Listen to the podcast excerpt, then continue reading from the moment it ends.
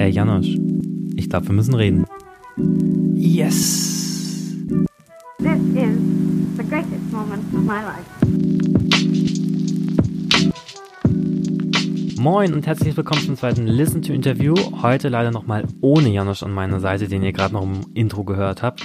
Aber dafür darf ich heute sehr herzlich Pimp an meiner Seite begrüßen. Ja, Pimp ist vor allem seit seines Single-Releases Wo ist die Liebe von 2019 für mich persönlich einer der politischsten Rapper der deutschen äh, ja, Musik- und Rap-Landschaft. Und er wird auch zunehmend immer politischer. Wie er euch gleich selber nochmal erzählen wird, wünscht er sich zunehmend eine weitere politische Positionierung von, von KünstlerInnen und damit meint er explizit natürlich auch die großen äh, chartrelevanten Künstler und Künstlerinnen. Und ja, wie wir nicht erst seit des Releases oder nicht erst seit dem Machiavelli Podcast wissen, lieben sich natürlich Rap und Politik und da passt Pimp einfach perfekt rein, weil er beide Welten vereint. Und anlässlich seines Releases von Leg dein Ohr auf die Schiene der Geschichte, was praktisch eine aktualisierte Version des von 1997 initiierten Klassikers des Freundeskreises rund um Max Herre ist, wollten wir uns mit zum Interview treffen und in diesem Song schneidet Pimp ja verschiedene gesellschaftliche aktuelle Missstände an, wie zum Beispiel den Rechtsruck in der Gesellschaft, Antisemitismus, Fremdenhass, Sexismus, Homophobie, das kommt alles drin vor. Und wenn ich das jetzt so aufzähle, ist natürlich umso erschreckender, dass wir uns in dem Jahr 2020 befinden und nicht irgendwie gefühlt im 16. Jahrhundert. Und das, was ich euch gerade schon in diesem kleinen Intro erzählt habe, bietet doch schon eine gute Gesprächsgrundlage, um sich darüber mal unterhalten zu können. Deshalb habe ich Pimp kurzerhand zum Interview eingeladen. Er hat glücklicherweise angenommen und für all jene unter euch, die ihn jetzt noch nicht kennen, keine Sorge, er wird euch gleich noch viel von sich erzählen. Wir werden ihn noch ähm, ausreichend kennenlernen. Aber für all jene, die noch nicht äh, wissen, worüber wir sprechen, hier schon mal eine kleine Hörprobe seines Releases. Leg dein Ohr auf die Schiene der Geschichte.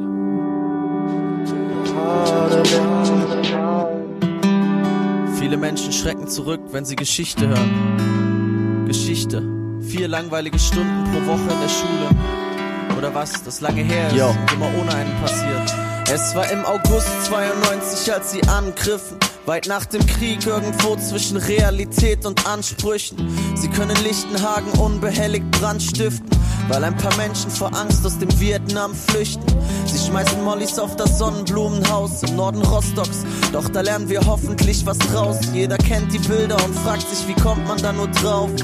Doch leider sieht man auch den donnernden Applaus. Dann komm ich auf die Welt knapp ein Jahr später. Zwischen blinde Augenzeugen und psychisch labile Einzeltäter. Anfang der 90er, so lange ist es her. Und die Probleme sind die gleichen, es werden sogar wieder mehr. Nix gelernt aus rassistischen Attentaten wie Mölln. Doch die Empörung ist groß um die Afrikaner von Köln. So groß wie kein Schaden an einem verbrannten Mercedes. Denn Rassismus ist die schlimmste Konstante in unserem Leben. Und damit herzlich willkommen im Listen to Interview, lieber Jonas, aka Pimp. Was geht bei dir?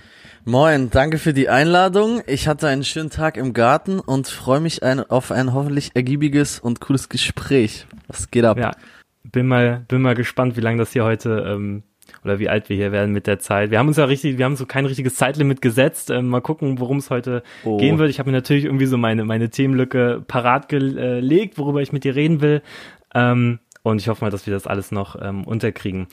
In weiser Voraussicht dessen, dass dich einige unserer ZuhörerInnen noch nicht direkt kennen, habe ich einfach mal so ein echt ganz basic, paar basic Facts rausgesucht, ähm, um dich zu beschreiben, so deinen Werdegang irgendwie so ein bisschen zu, zu erklären. Wenn irgendwas ja. davon ähm, nicht richtig sein soll, du dazwischen irgendwas ergänzen willst, dann grätsch einfach rein und hau rein, was dir dazu einfällt. Und keine Sorge, yes. liebe Zuhörerinnen, die ihn noch nicht so richtig kennen, ihr werdet ihn heute noch ein bisschen kennenlernen. Jonas, du bist 93 in Hofgeismar geboren, wo du dich auch jetzt gerade befindest. Das ist korrekt, nice. ja. Das befindet sich, weil die es nicht wissen, die in Geografie nicht aufgepasst haben, Nordhessen irgendwie so bei Kassel, richtig? Ja, ich glaube, das wird aber auch in keinem Geografieunterricht der Welt vorkommen. Ansonsten habe ich über dich gelernt, dass du auf dem Schulhof schon ähm, oder in Schüler-VZ-Zeiten gebrannte Platten vertickt hast mit MC Smoke als ersten Feature-Gast. Ja, drauf. das ist tatsächlich richtig. Also wir haben uns vor, keine Ahnung, über zehn Jahren, ich würde schätzen so zwölf, dreizehn Jahren irgendwie kennengelernt über SchülerVZ und wie das damals halt so war, irgendwie CDs äh, brennen auf dem Schulhof verticken, so für drei Euro oder so, war ein guter Kurs. Und da war er tatsächlich mein erster Feature-Gast von außerhalb, aber wir haben das natürlich so auch irgendwie hier mit der heimischen Rap-Crew schon immer so auf der Realness-Ebene ausgelebt, auf jeden Fall. Ja, voll. 2020 gab's dann ein Comeback dieser, dieser, dieser Crew ähm, mit Plattenbrennen. Ähm, ist ja dann wieder eine Single erschienen, wurde also nochmal aufgegriffen, etliche Jahre später. Ja, Mann. So, des Weiteren kennt man dich wahrscheinlich so aus der Battle-Rap-Richtung, VBT 212, um den Dreh warst du immer so äh, dabei, bist du ein Internetphänomen geworden. Ähm, haben dich viele verfolgt. Ich auch damals, lustigerweise. Damals war ich so zwischen JBB und VBT hin und her gerissen und habe mir das natürlich alles gegeben, was du da so gemacht hast. Ja. Genau. Danach folgten Auftritte auf dem Splash unter anderem und dann über Tapes 2015 Memo, 2017 Justus Jonas, 2018 Windy City, ähm, in Anlehnung an Chicago. Sind wir jetzt zu den letzten Releases gekommen? Wo ist die Liebe? Noch aus 2019, Regenschirme, Plattenbrennen und äh, leg dein Ohr auf die Schienen der Geschichte jetzt zuletzt. Darüber soll es heute hauptsächlich gehen. Wir werden aber auch noch wahrscheinlich ein bisschen auf deinen anderen Werdegang zu sprechen bekommen. Aber ja, da geht eigentlich schon meine erste Frage in deine Richtung. So, leg dein Ohr auf die Schiene der Geschichte. Du hast 23 Jahre nach Release des Freundeskreis-Klassiker auf, oder des Freundeskreis-Klassikers auf Quadratur des Kreises, hast du dich entschieden, nochmal eine aktualisierte Fassung rauszubringen. Wie kam das dazu? Ich hatte schon lange Zeit, also ich interessiere mich schon lange Zeit sehr intensiv für rechte Gewalt und dem Umgang damit, weil ähm, ist für mich einfach sehr präsent, auch durch eine örtliche Nähe, die ich ja auch in dem Song thematisiere. Insofern, dass zum Beispiel Halid Yozgat, das letzte NSU-Opfer, irgendwie 30 Kilometer von hier weg ermordet wurde. Walter Lübcke ähm, 30 Kilometer weg von hier ermordet wurde. Also es hat eine krass örtliche Nähe einfach. Ich habe da einfach ein Interesse dran und ich habe schon immer überlegt, wie man das irgendwie musikalisch cool thematisieren beziehungsweise umsetzen kann und äh, bin dann auf die Idee gekommen, das irgendwie chronologisch zu machen und dann lag natürlich nahe, also ich glaube, es gibt keine anderen Songs, wo das so chronologisch, wo irgendwelche Geschichten, Erlebnisse, ähm, Ereignisse chronologisch so aufgeordnet, aufgearbeitet wurden wie bei dem Freundeskreis-Song und dann lag es halt nahe, das einfach mal darauf zu probieren. Genau, war ein relativ spontaner Entschluss irgendwie. Ähm, wir haben quasi dann den Beat nachproduziert, äh, zusammen mit meinem Produzenten Bitbeats. Ist ein guter Freund von mir, der die Gitarre dann Mhm. quasi gespielt hat, dieses Vocal Sample gechoppt hat und genau, dann haben wir gedacht, ey, machen wir das einfach irgendwie so als kleine Hommage noch. Ich war früher großer Song von dem Track von Freundeskreis. Und dann haben wir gedacht, warum machen wir das nicht einfach so? Klar, man hätte auch irgendwie eine eigene Version machen können, aber ich glaube, das ist so eine ganz coole Fortsetzung und gerade da wird dann auch nochmal deutlich, wie aktuell sowas alles immer noch ist, auch wenn es jetzt bei dem Freundeskreis-Song nicht explizit um rechte Gewalt geht, ne, aber einfach wie aktuell einfach so Weltgeschehen und Geschichte auch immer noch ist. Du hast es ja länger auf Instagram immer angeteasert, dass du diesen Song, Song rausbringst. Du hast dir ja auch richtig Mühe gegeben mit diesen Story-Frames, die du dazu hattest.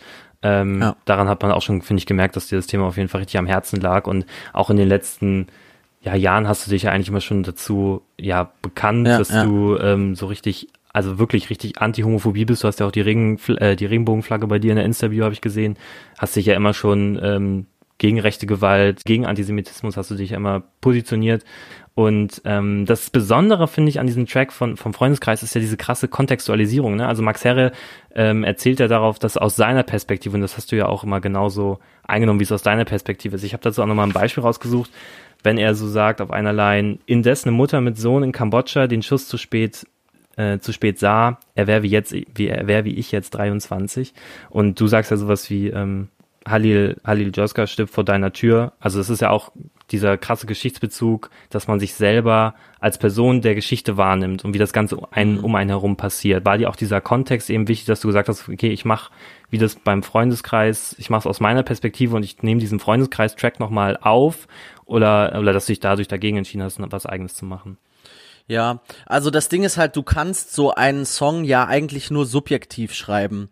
Ähm, wenn ich jetzt irgendwie alle Fälle von rechter Gewalt hätte aufarbeiten wollen, dann wäre das wahrscheinlich ein 50 Minuten Sponsors Mammut Remix Track hm. geworden und das wäre natürlich auch Quatsch gewesen, sondern ich habe äh, dann schon irgendwie Ereignisse ähm, rangezogen, zu denen ich irgendeine Verbindung habe, mit denen ich mich besonders lange auseinandergesetzt habe. Ähm, und dadurch, dass es halt einfach dann einfach ein beispielhaft, keine Ahnung, 10, 13 Fälle sind oder so, ähm, bekommt es natürlich automatisch einen persönlichen Touch und das war mir wichtig, dann auch das im Song mit unterzubringen, auch mich da einzuordnen. Es geht ja los zum Beispiel mit Lichtenhagen 92, da war ich noch gar nicht auf der Welt. Natürlich ähm, hatte ich auch bis ich, keine Ahnung, 16, 17 war, keine Ahnung von Lichtenhagen. Das kam dann später erst und das war mir halt wichtig, das einzuordnen, dass man sich halt mit so einer Geschichte auseinandersetzen muss, weil sonst geht die einfach immer weiter und das ist tatsächlich bei rechter Gewalt auch immer noch ein großes Problem, dass es an vielen einfach vorbeifliegt oder ähm, bisschen legitimiert wird, verharmlost wird mit, ja, aber es gibt auch linke Gewalt oder so ein Quatsch. Und ähm, deswegen war mir das auf jeden Fall wichtig, diesen langen Zeitraum einzuordnen, auch wenn ich natürlich mit meinem Bewusstsein jetzt 95 noch nicht aktiv am Start war. Ja, voll. Ein anderer Case, den du auch noch in deiner, in deinem, in dem Song erwähnst, ist ja die WM 2006 in Deutschland. In deiner Interview, wenn man genau hinguckt, steht auch unter der Regenbogenflagge Musik und Fußball. Ähm, ja. Ja, das war auch was, was du irgendwie anscheinend einordnen wolltest. Du hast ja konkret beschrieben, wie sich das, wie dich das gestört hat, dass halt nach diesen Morden war ja dann die WM 2006 in Deutschland und ja, du als großer Fußballfanatiker, du hast es ja wahrscheinlich damals so, da warst du ja noch jünger, hast du es ja vielleicht noch nicht so in diesem Kontext gesehen, sondern das hat sich ja dann erst im Nachhinein ergeben. Da musst du dich ja aktiv da auf die Suche begeben haben oder es muss dir irgendwie in, in deine Bubble ähm, gekommen sein, wie du dass es halt im Kontext dieser Fußball-WM oder davor halt diese, diese Attentate gab. Ähm, da steckt bestimmt auf, ein ziemlicher Rechercheaufwand dahinter, oder? Ja, also ähm, ich bin super schlecht darin, mir so Daten zu merken und so irgendwie auch Geburtstage, whatever, alles oh möglich. Oh ich bin Gott, einfach ja. mega schlecht darin. Und für mich gibt's so eine Zeitrechnung meines persönlichen Bewusstseins und da spielt die WM 2006 tatsächlich eine sehr, sehr große Rolle, weil ich die irgendwie total präsent da habe und ab da total viel mehr abrufen kann mhm. aus meinem Gedächtnis als das, was davor passiert ist. Ähm, auch zum Beispiel 2002 die WM ähm, ist mir noch mega präsent. Also das waren auf jeden Fall irgendwie so Ereignisse, die für mich einfach krass da waren. Und zur gleichen Zeit wie die WM 2006 war dann halt diese Halid Yozgat Geschichte, die halt eben präsent war für mich, weil ich einfach jeden zweiten Tag an diesem äh, ähm, Ort vorbeigefahren bin, an diesem Internetcafé, wo er ermordet wurde. Dadurch war das präsent. Der ähm, Verfassungsschützer, also bei diesem Mord war ja ein Verfassungsschützer rein zufällig anwesend. Und der kommt tatsächlich sogar auch aus Hofgeismar. Also es ist eine 15.000 mhm. Seelen Kaff, ne? Das ist wirklich, ich könnte einen Stein darüber werfen. Ähm, und dementsprechend fing das da alles an, dass es für mich präsent wurde bis man dann wirklich so Interesse, Recherche gezeigt hat, sind schon auch noch einige Jahre ins Land gezogen. Im jugendlichen Kopf hat man auch einfach andere Sachen so im Sinn.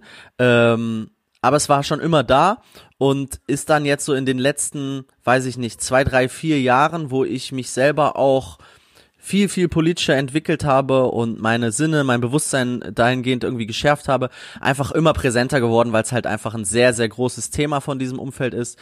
Ähm, Genau, und seitdem bin ich eigentlich aktiv dabei, sowas zu verfolgen. Ähm, auch relativ früh immer schon probiere, für irgendwas zu sensibilisieren.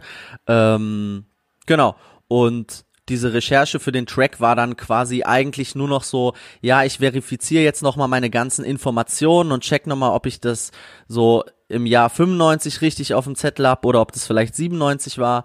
Aber diese ganzen Grundinformationen, all diese Fälle, die ich da aufarbeite, die waren eigentlich schon so fix in meinem Kopf drinne. Mhm. Was hat dich denn an Feedback erreicht daraufhin, dass du diesen Song angekündigt und dann auch released hast? Was kam da so ähm, auf dich zu, außer jetzt vielleicht auch fernab von journalistischer Berichterstattung, so von privaten UserInnen? Es war ein ganz anderes Feedback tatsächlich, weil ähm, sehr viel mehr journalistische Berichterstattung stattgefunden hat. Das fand ich sehr, sehr gut, ähm, weil das auch zeigt einfach, dass viele Leute kapiert haben, wie wichtig dieser Song eigentlich ist. Ähm, und ansonsten habe ich ähm, festgestellt, dass das Feedback auf Twitter auf jeden Fall diesmal enorm groß war, was ähm, ja zeigt, wie anders die Twitter-Bubble im Vergleich zum Beispiel zur Instagram-Bubble funktioniert. Und sonst ist es meist so, ich habe jetzt keinen großen Twitter-Account. Man postet mal so seinen Song, aber eigentlich geht's ja auf Twitter eh nicht so um Musik oder zumindest nicht darum, Promo für seine Musik zu machen. Und da ist es wirklich völlig abgegangen und super viele Leute mit politischem Gespür und so haben darauf reagiert. Und ähm, bei Instagram war es dann zum Beispiel so, dass es auch einige Leute gab, die sonst äh, meine Songs immer teilen oder mir schreiben oder whatever, dass die, die sich dann nicht gemeldet haben, weil die vielleicht einfach nicht so einen Bezug dazu haben oder mit diesem sehr, sehr politischen vielleicht auch einfach ein bisschen überfordert waren. Genau, das war auf jeden Fall ein bisschen anderes Feedback als das sonst, wenn man äh, unpolitische Songs rausbringt, wenn man das so noch nennen darf überhaupt. Mhm, krass. Wobei ähm, das mit deiner mit deiner politischen Position, dass du dich da beziehst, das ist ja auch schon länger so bei dir, ne? Also wenn du jetzt auch an an Plattenbrennen zurückdenkst, das ist jetzt nicht ewig her, das Release, so, ne? Aber da hast du ja auch dich zu dieser ganzen, war ja auch im Zug dieser ganzen Xavier-Thematik und sowas, dass du dich da ja geäußert hast. Oder auch davor, ähm, Regenschirme ging es ja auch um so ein gesellschaftlich wichtiges Thema. Wo ist die Liebe, würde ich jetzt auch nicht als, als unpolitisch verorten. Ähm, ja, da war, du hast dich ja auch schon länger politisch, politisch dazu bekannt und dass sich daraufhin das jetzt geändert hat. Also ich persönlich sehe so auf meiner, ich habe auf Windy City, glaube ich, im Intro schon gerappt, ist das jetzt politische Musik oder finde ich gerade nichts noch beschissener als Krieg.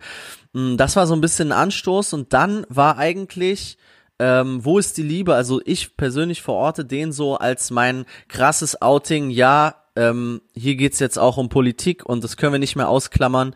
Ähm, mhm. Und da war eigentlich, wo ist die Liebe so äh, der Kickoff-Song.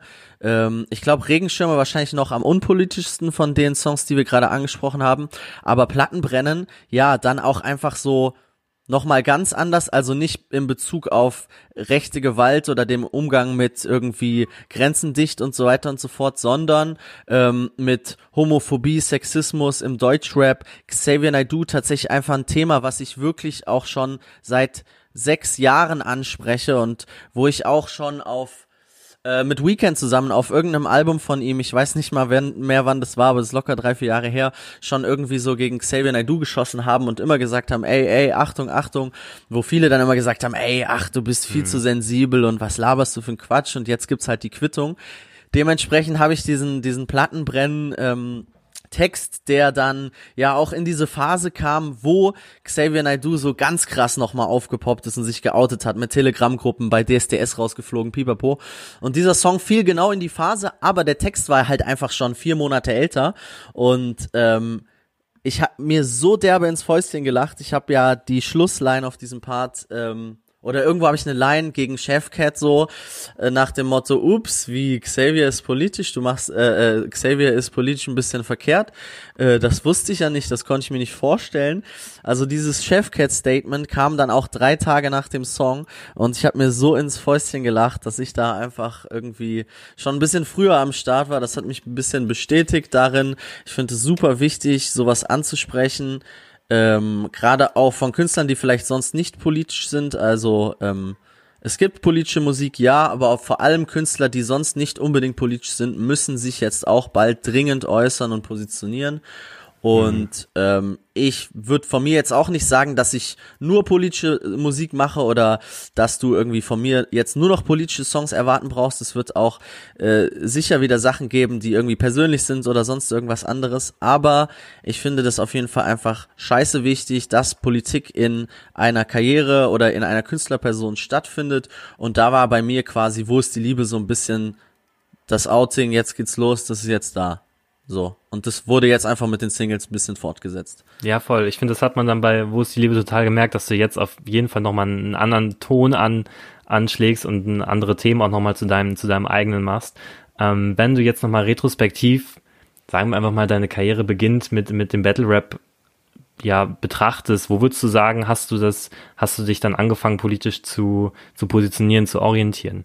Boah, das muss tatsächlich, also VBT-Zeit auf jeden Fall noch gar nicht. Das war ähm, sowieso ein bisschen so eine Trance-Phase irgendwie. Da ist innerhalb von einem, anderthalb, zwei Jahren so unfassbar viel passiert. Man kam da gar nicht hinterher.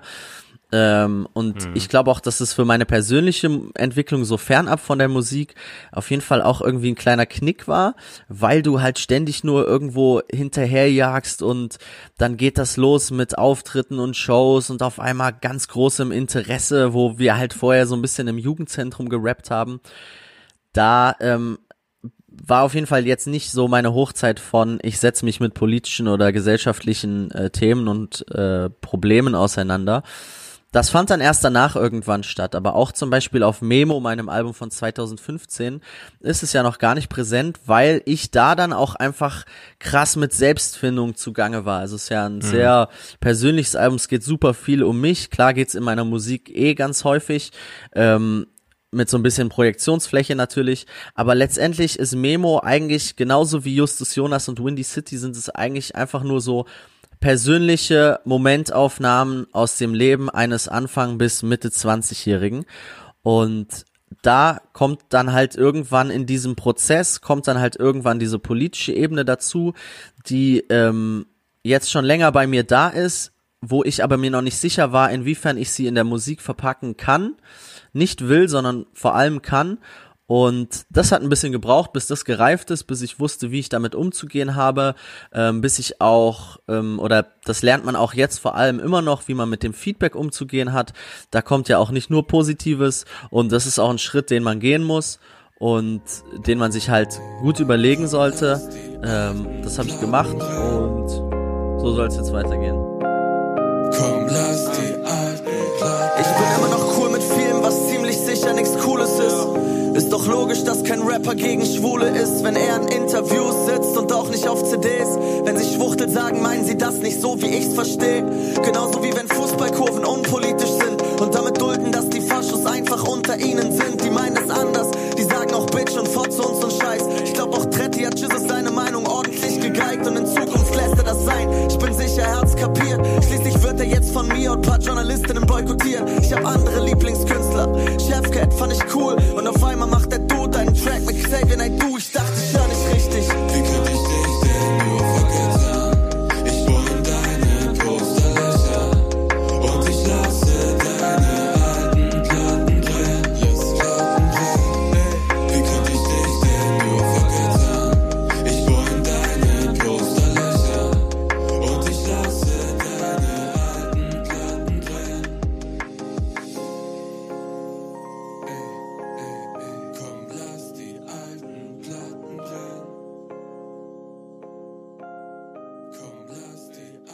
Ja gerade jetzt schon Justus Jonas angesprochen, dein Tape aus 2017, soweit ich mich entsinnen kann. Da ist ein ja, Song drauf, ja. der heißt Kinderzimmer. Und äh, da mhm. sagst mhm. du, dass du Battle Rap gebrandmarkt bist. Wenn wir jetzt nochmal so ein bisschen in diesem, wir wollten ja auch ein bisschen über deinen Werdegang sprechen, wenn wir jetzt nochmal da auf deine Anfänge Battle Rap so ein bisschen zu sprechen kommen. Battle Rap gebrandmarkt. Was meinst du, wie du das Brandmark oder das gebrannte Mark auf deinen, bei dir losgeworden bist? Also, ähm, ich glaube, man kann das nicht so pauschalisieren. Ähm, bei einigen Leuten werde ich, glaube ich, eher eine Brandmarke haben, bei anderen werde ich vielleicht eine Brandmarke gesetzt haben. Nein, also ähm, ich glaube, für einige Leute ist das ein bisschen äh, negativer im Kontext als für andere.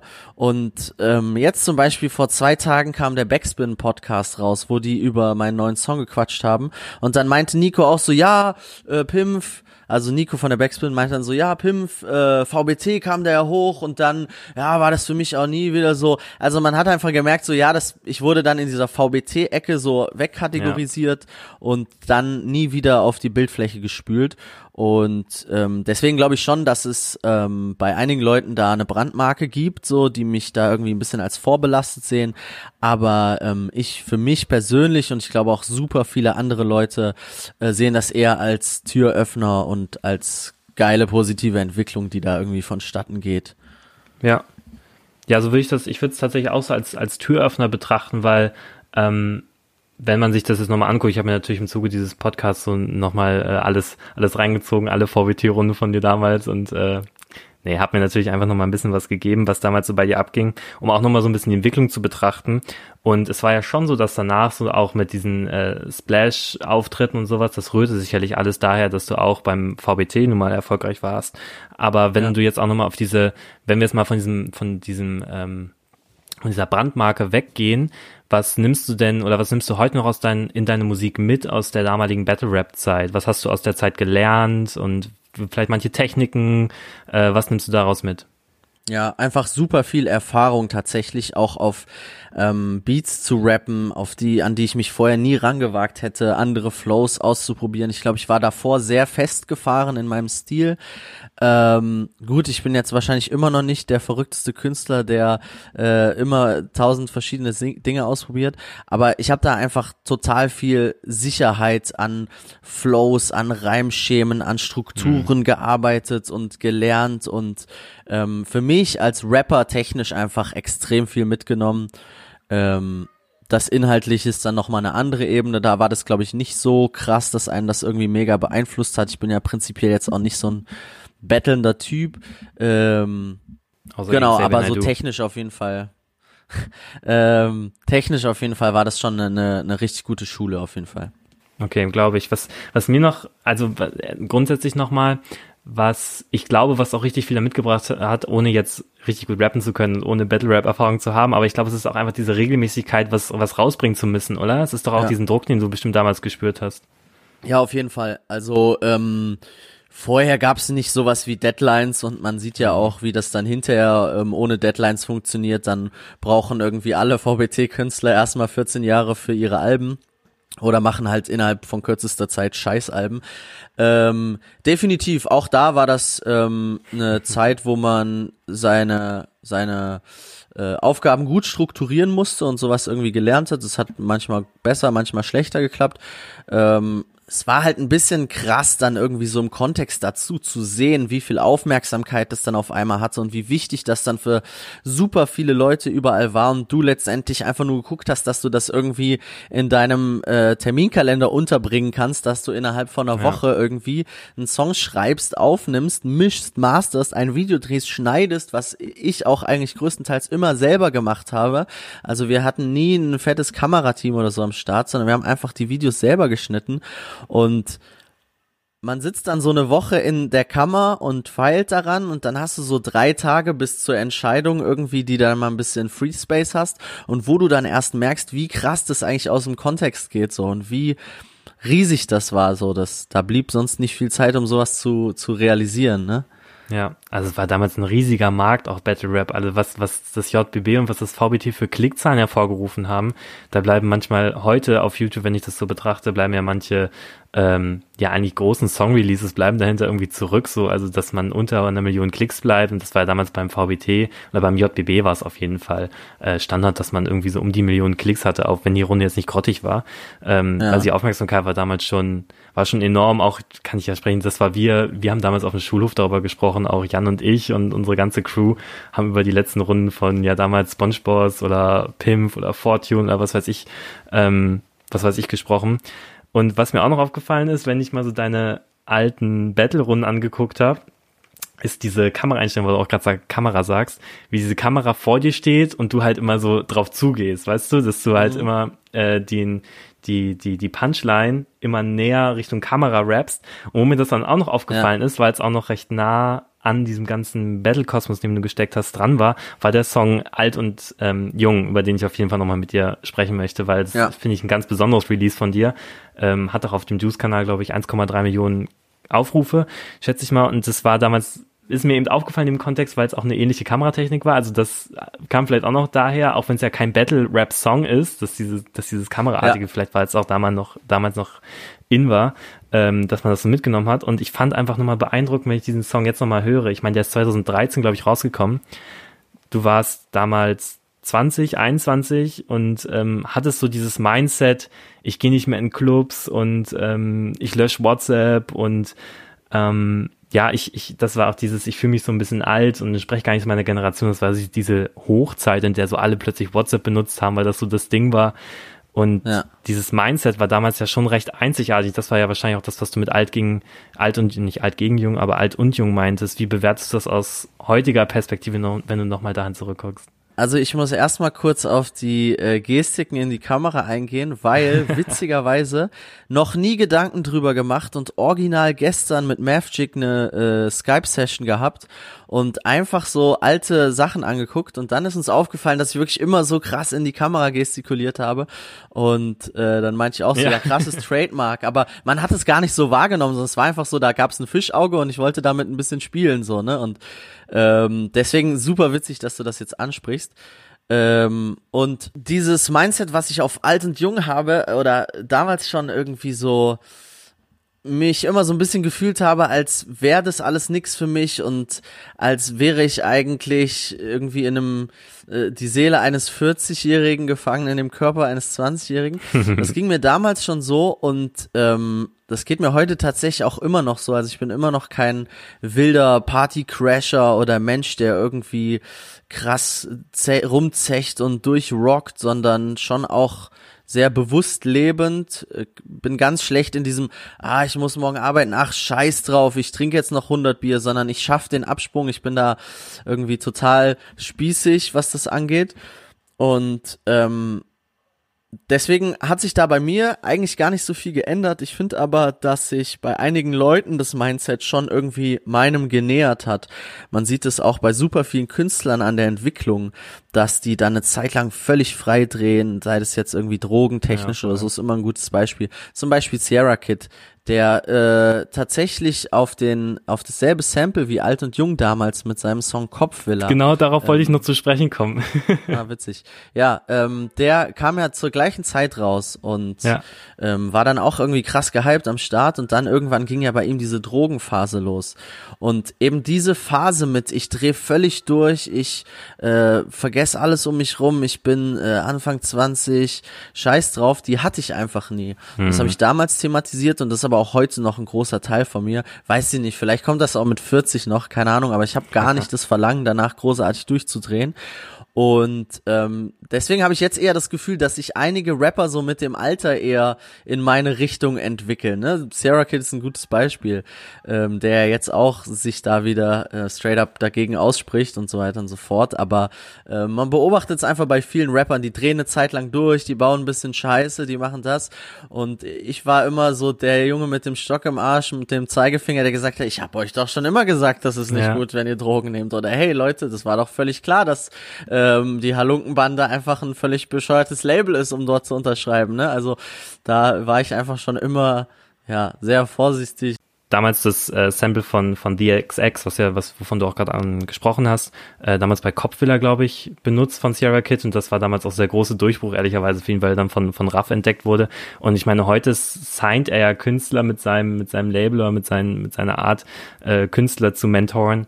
Ähm, wie zum Beispiel ein Edo Saya, der halt auch ganz krass über diesen ganzen Drogenkonsum rappt und sowas, aber es scheint ja irgendwas zu sein, was sich immer wieder wiederholt und es scheint nicht zu sein, so von wegen, ähm, das kann man so von oben mit der etwas mehr, mit der Erfahrung, mit der Weisheit, die man gesammelt hat, kann man das nicht von oben sagen, von wegen, hey, ich sag euch, Drogenkonsum ist echt scheiße und das bringt euch nicht voran. Es geschieht ja trotzdem immer wieder, muss ja jeder irgendwie seine eigene Erfahrung machen. Ja, es ist jetzt auch nicht so, dass ich das irgendwie untersagen will, so, ne? Das ist halt einfach mein Mindset, so, ne? Also um Gottes Willen, die sollen sich alle auf, austoben, wie die wollen. Aber mh, mm, für mich persönlich ist es halt nichts und dementsprechend sage ich das auch einfach genau so. Ist freitags allein in seinem Zimmer hängen. Ich mache gerne Faxen, doch bin ein stiller Mensch. Ich fühle mich wohl hier, manchmal hab ich Fernweh. Kenne fremde Kontinente nur aus meinem Fernsehen. Alles mitnehmen, viel zu wenig Kraft haben. Doch vor dem Tod meinen Wunschzettel abhaken und ohne Wünsche sterben. Scheiß auf 50 werden, ist mir egal wann, Hauptsache glücklich sterben. Meine Ziele sind utopisch, ich weiß. Ich sitze träumend auf dem Sofa und schreibe. Ich fühle mich für Drogen zu alt und in meiner Jugend waren die Hosen noch breit. Ich will ins Ausland, doch liebe es zu leben hier. Ich tanze gerne, aber niemals vor dem zehnten Bier. Ich bin schüchtern, du kannst dich in jeden täuschen. Trotzdem bin ich noch ein Typ, auf den du zählen solltest.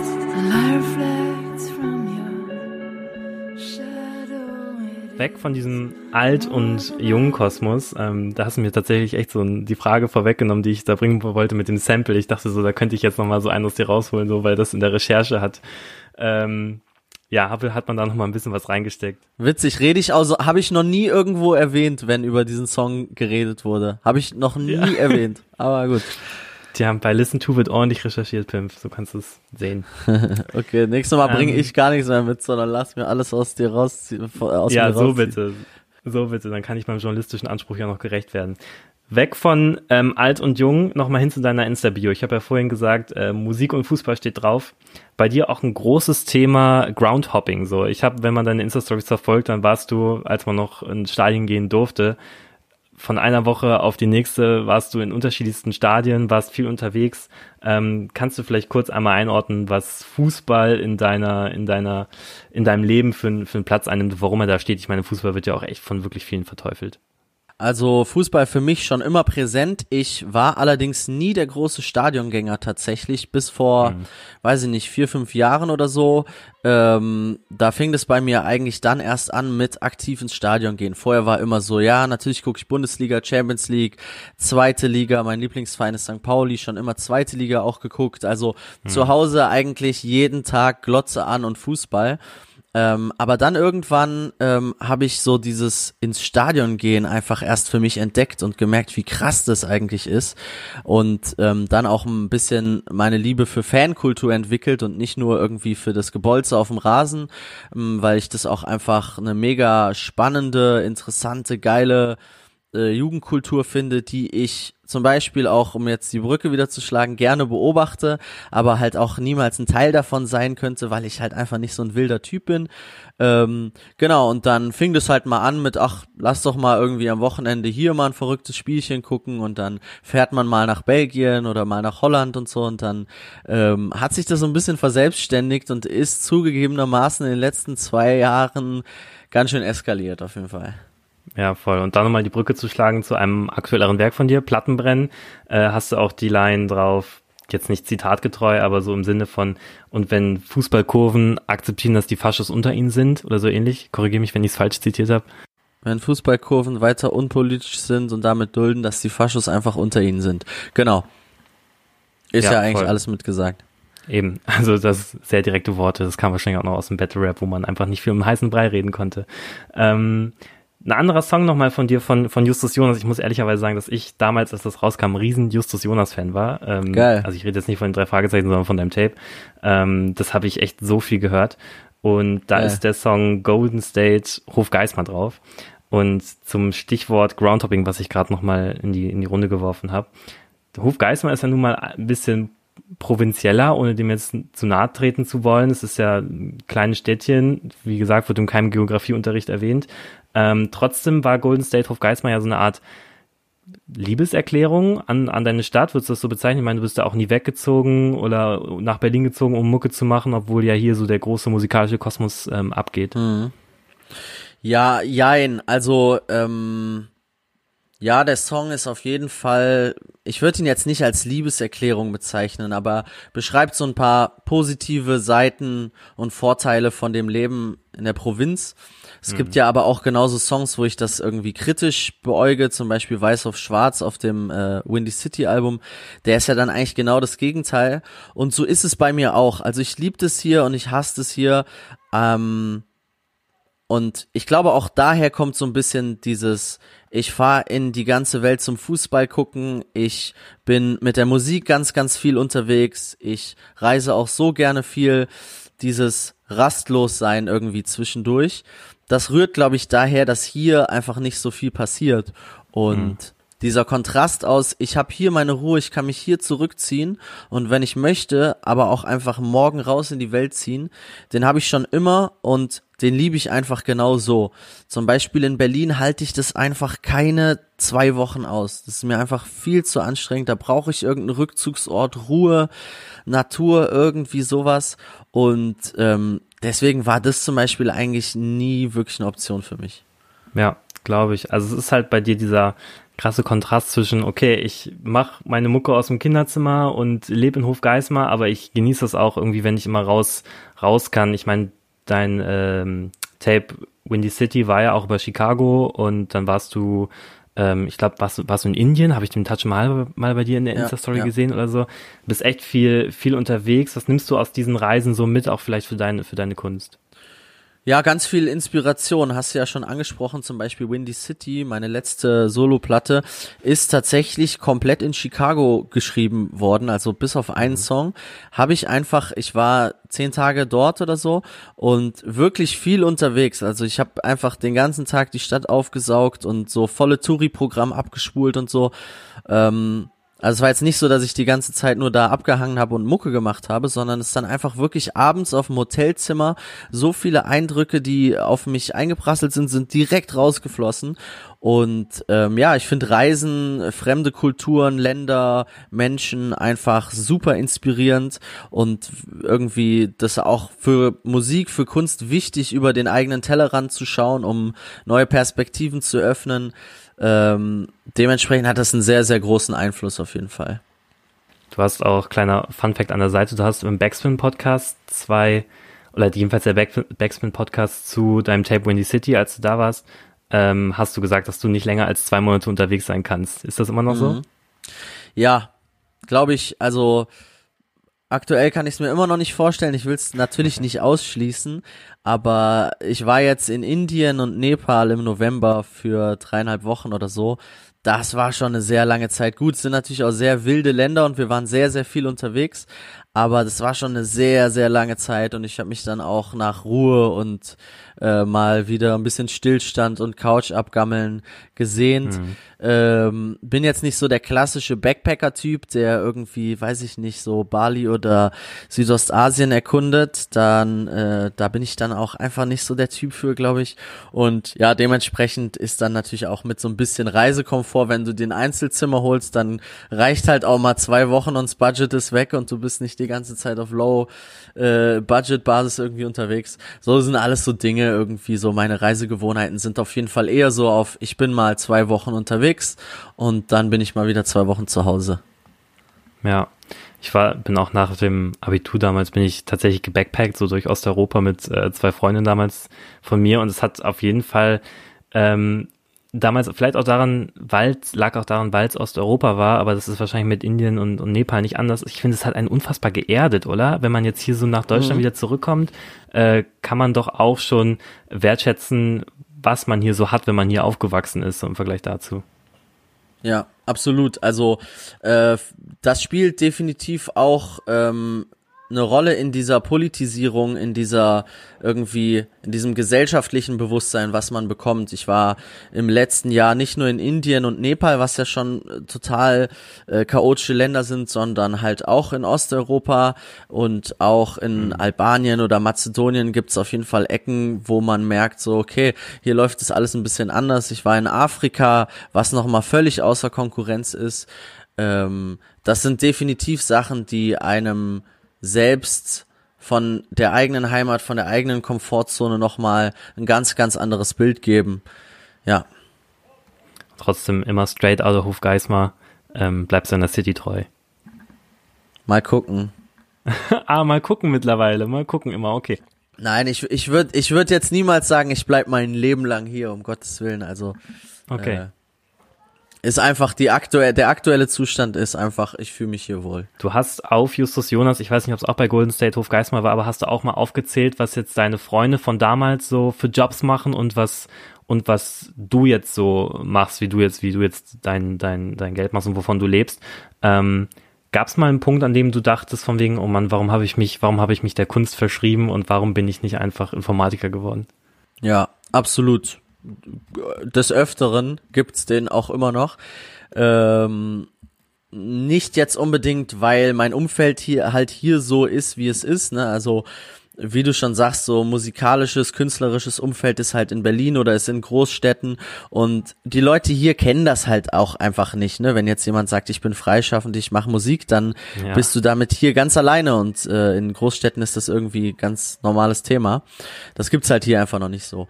Aber nicht unbedingt nur deswegen, sondern auch, ähm, weil das natürlich ein sehr, sehr großer Kopffick ist ähm, zu funktionieren, auf Knopfdruck kreativ zu sein, mhm. ähm, weil das nicht immer funktioniert. Und dann gerade in diesen Momenten, wo du da sitzt und irgendwie nichts Cooles zustande bekommst, dann verzweifelst du definitiv daran und denkst dir so, ah scheiße, du musst aber jetzt, du musst aber jetzt. Und umso tiefer du dann in so eine Spirale reingerätst, desto gefährlicher wird's halt. Und ähm, in so Momenten denkst du immer, ey, oder denk ich immer, ey, ich würde gern so einfach jetzt irgendwo am Fließband stehen, irgendwas machen, heute Abend nach Hause gehen, bisschen Fernsehen gucken und ähm, ja, so dieses kreative, künstlerische, das nimmst du halt überall mit hin, das lässt dich nie in Ruhe. Und ähm, deswegen denkt man da definitiv das ein oder andere Mal dran. Ich kann mir auch nicht vorstellen, also es wird, es gibt ja so viele Künstler, die wahrscheinlich auch das Gegenteil behaupten werden und sagen so, nein, es war nie eine Option, bla bla. Aber das kann ich mir bei bestem Willen einfach nicht vorstellen. Ich hatte in dem Listen to Interview jetzt hier vor dir, hatte ich auch Goldroger zu Gast ähm, liebe Grüße an dieser Stelle nochmal. Und der hat auch erzählt, dass er, den habe ich sowas ähnliches gefragt, und er hat auch erzählt, dass er zwischendurch dann auch einfach mal so eine krasse Schreibblockade einfach hatte. Gab es das bei ja. dir auch schon mal, wo dann vielleicht auch das Groundhopping rausge rausgeholfen hat, wieder neue Inspiration zu finden? Gibt es ganz oft, also aktuell eher das Gegenteil, aber ähm, ich habe oft einfach, weiß ich nicht, in den letzten drei vier, drei, vier Jahren hatte ich bestimmt immer pro Jahr fünf Monate, in denen ich einfach keinen einzigen Text, keine Zeile, kein gar nichts geschrieben habe. Ja. Und ähm, manchmal flüchtig tatsächlich, glaube ich, auch so ein bisschen in so Groundtopping unterwegs sein und will mich so zwingen, neue Inspirationen zu sammeln. Aber das funktioniert halt auch nicht, ne? Das muss halt ein natürlicher Antrieb sein. Und ähm, da flüchtet man dann einfach mal raus oder da weint man sich dann einfach mal rein und setzt sich jeden Abend an dein, ans Textblatt und es kommt einfach nichts. Definitiv, das sind, äh, das sind auch ganz, ganz krasse Phasen, die, die ich als Künstler schon sehr häufig mitgenommen habe. Jetzt gerade aktuell ist es überhaupt nicht so. Deswegen kann man immer so ein bisschen schmunzelnd darüber reden. Aber ein Künstler in einer Schreibblockade ist boah, das ist einfach so traurig. Ich weiß nicht, ob das Leute, die keine Kunst machen, irgendwie nachvollziehen können, aber es ist wirklich, wenn ich das von jemand anders höre, dass er gerade eine Schreibblockade hat, das tut mir so unfassbar leid. Ich probiere dann auch bei Freunden mhm. immer alles mögliche so, ey, mach doch mal so, probier doch mal hier und bla und man leidet einfach so krass mit, weil man das halt einfach kennt, ne? Und dann irgendwann macht's halt wieder Klick und es läuft und man denkt so, ach, ja, das hättest du ja mal nicht zum Kopf gemacht, ne? Also es ist auf jeden Fall ein ständiger Zyklus. Frühlingsgefühle, Baby. Uh. Uh, wache auf, klär im Chat, bisschen Bierchen und Sport. Lass mal eins sagen, dann ist Fabi 14 Uhr dort. Wir zocken 5 gegen 5, aber viel zu großer Kord. Und wir wollen nicht so viel laufen, deshalb spielen wir auf einen Korb. Es ist Frühling, scheiße, unser Basketball ist platt. Doch wir sind ready for a long hot summer in der Stadt. Mittlerweile haben wir eine Handybox statt Tapes, aber pumpen immer noch denselben Shit von Master Ace. Ganz wide open wird ganz sicher nicht getroffen, denn wir zocken bisschen wie beschissene Kartoffeln. Es ist Backsteine werfen, doch fühlen uns wie Ellen Iverson. Und machst du zwei von zehn, bist du unser Dreier King. Wir haben nur Fouls oder Schauspielern drauf und meist schlechten. Weg nochmal vom, vom Groundhopping hin zu dem, wie du, wie du aufgewachsen bist. Du bist äh, wahrscheinlich auch in Hofgeismar oder sonst was in Umgebung zur Schule gegangen. Und wenn man jetzt nochmal den aktuellen Song anschaut und auf das Intro achtet, äh, was ja auch originalgetreu zu der, zu der, zu dem Release vom Freundeskreis auf der Quadratur des Kreises ist, da wird ja über diesen langweiligen, vierstündigen Geschichtsunterricht gesprochen. Was hat dich am Geschichtsunterricht in der Schule so richtig aufgeregt? Boah, gar nichts per se. Also, ähm, ich fand Geschichte war immer so ein neutrales Fach. Das ist immer so, es mhm. war immer da, es war völlig okay. Da kamen mal Themen auf den Tisch, die haben einen brennend interessiert, da kamen mal Themen auf den Tisch, zu denen hatte man weniger Bezug. Aber Geschichte war für mich so ein völlig normalo, ist okay, ist da Fach.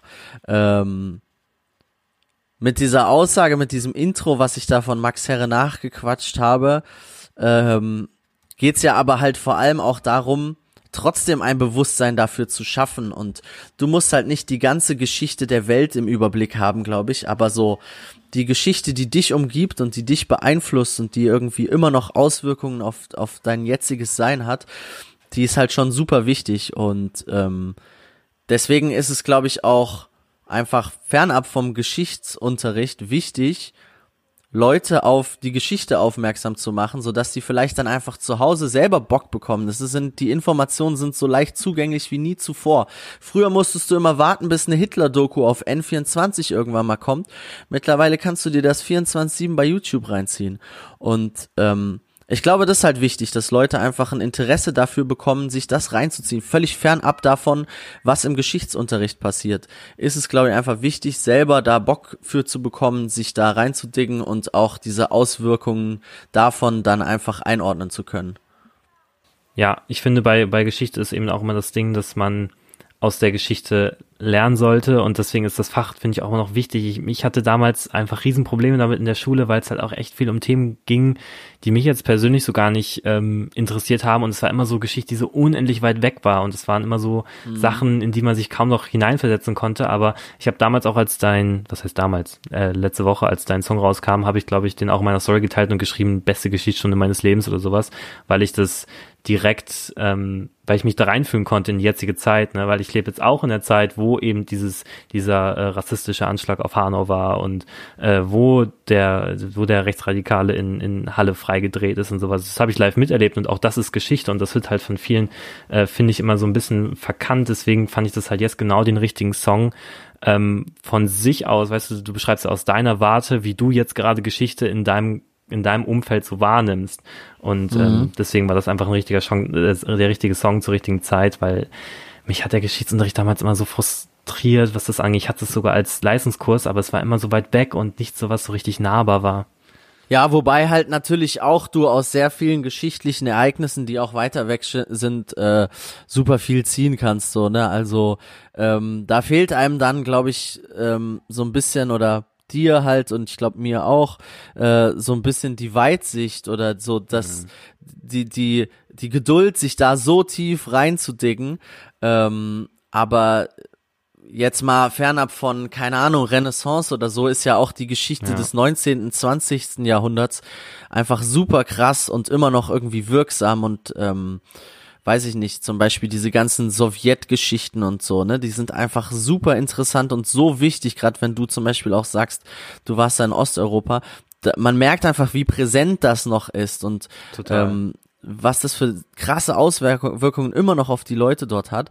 Und da geht's dann halt nicht nur um, ja, jetzt aktuell gibt's mal einen Krim-Konflikt, sondern ähm, ja, ist es auch damals irgendwie anders gewesen hier und dementsprechend musst du die Leute da anders nehmen. Du musst akzeptieren, dass sie anders sind und äh, du kannst Dinge nachvollziehen, die du sonst vielleicht nicht nachvollziehen könntest.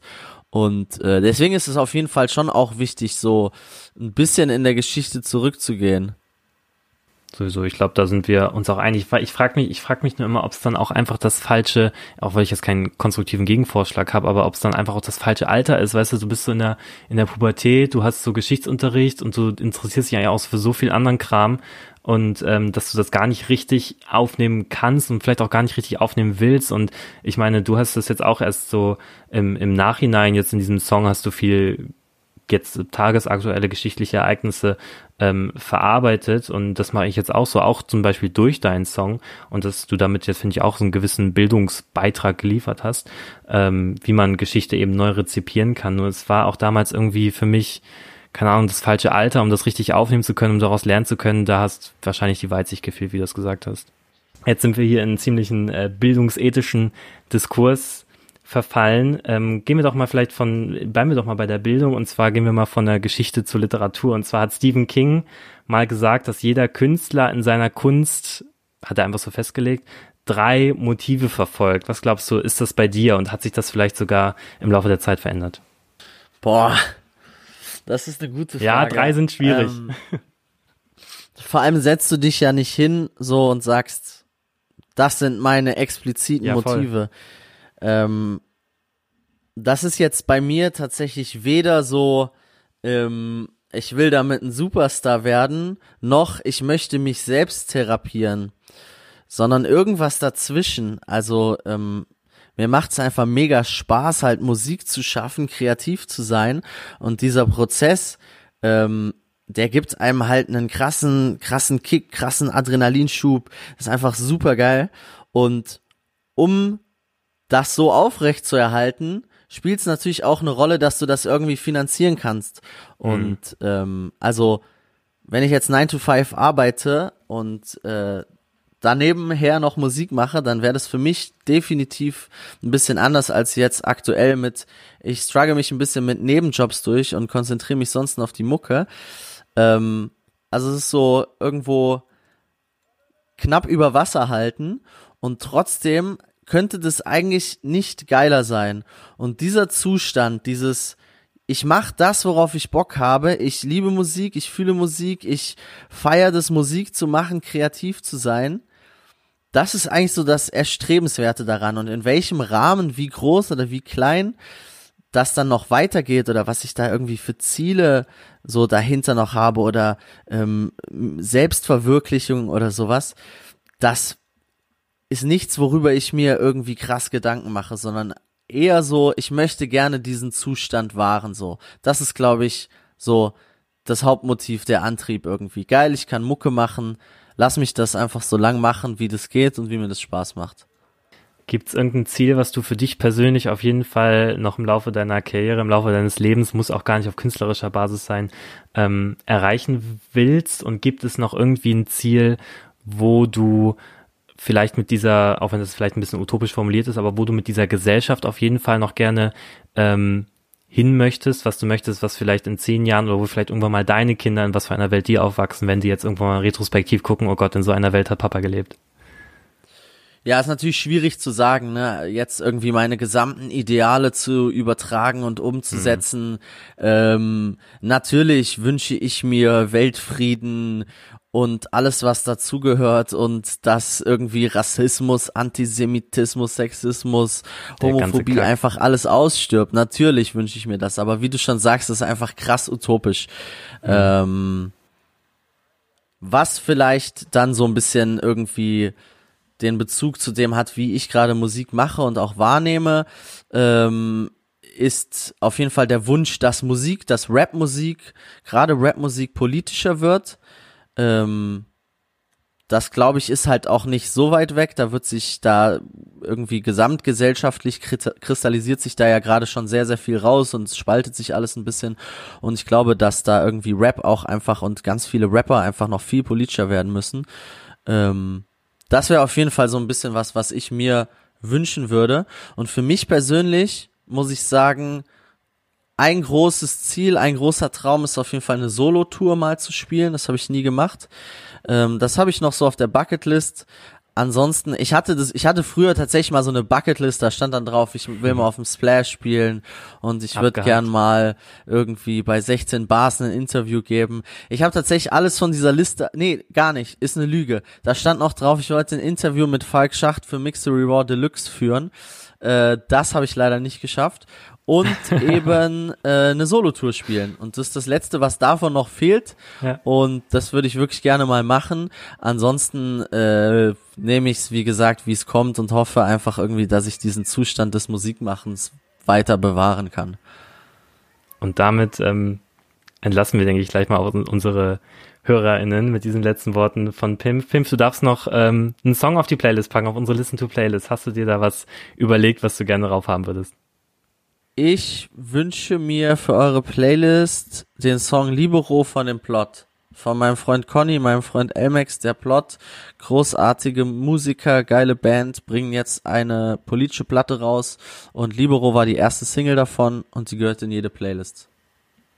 Alles klar. Werdet ihr jetzt bei uns in der Listen to Playlist finden. Pimp, mein Lieber, vielen lieben Dank, dass du dir Zeit genommen hast. Danke fürs Gespräch. Ich glaube, das war ähm, echt ziemlich, ziemlich deep und hat echt Bock gemacht. Und ähm, ja, ich hoffe bei dir auch. Gleichfalls. Vielen, vielen Dank. Super. Dann bis bald und ähm, macht's gut.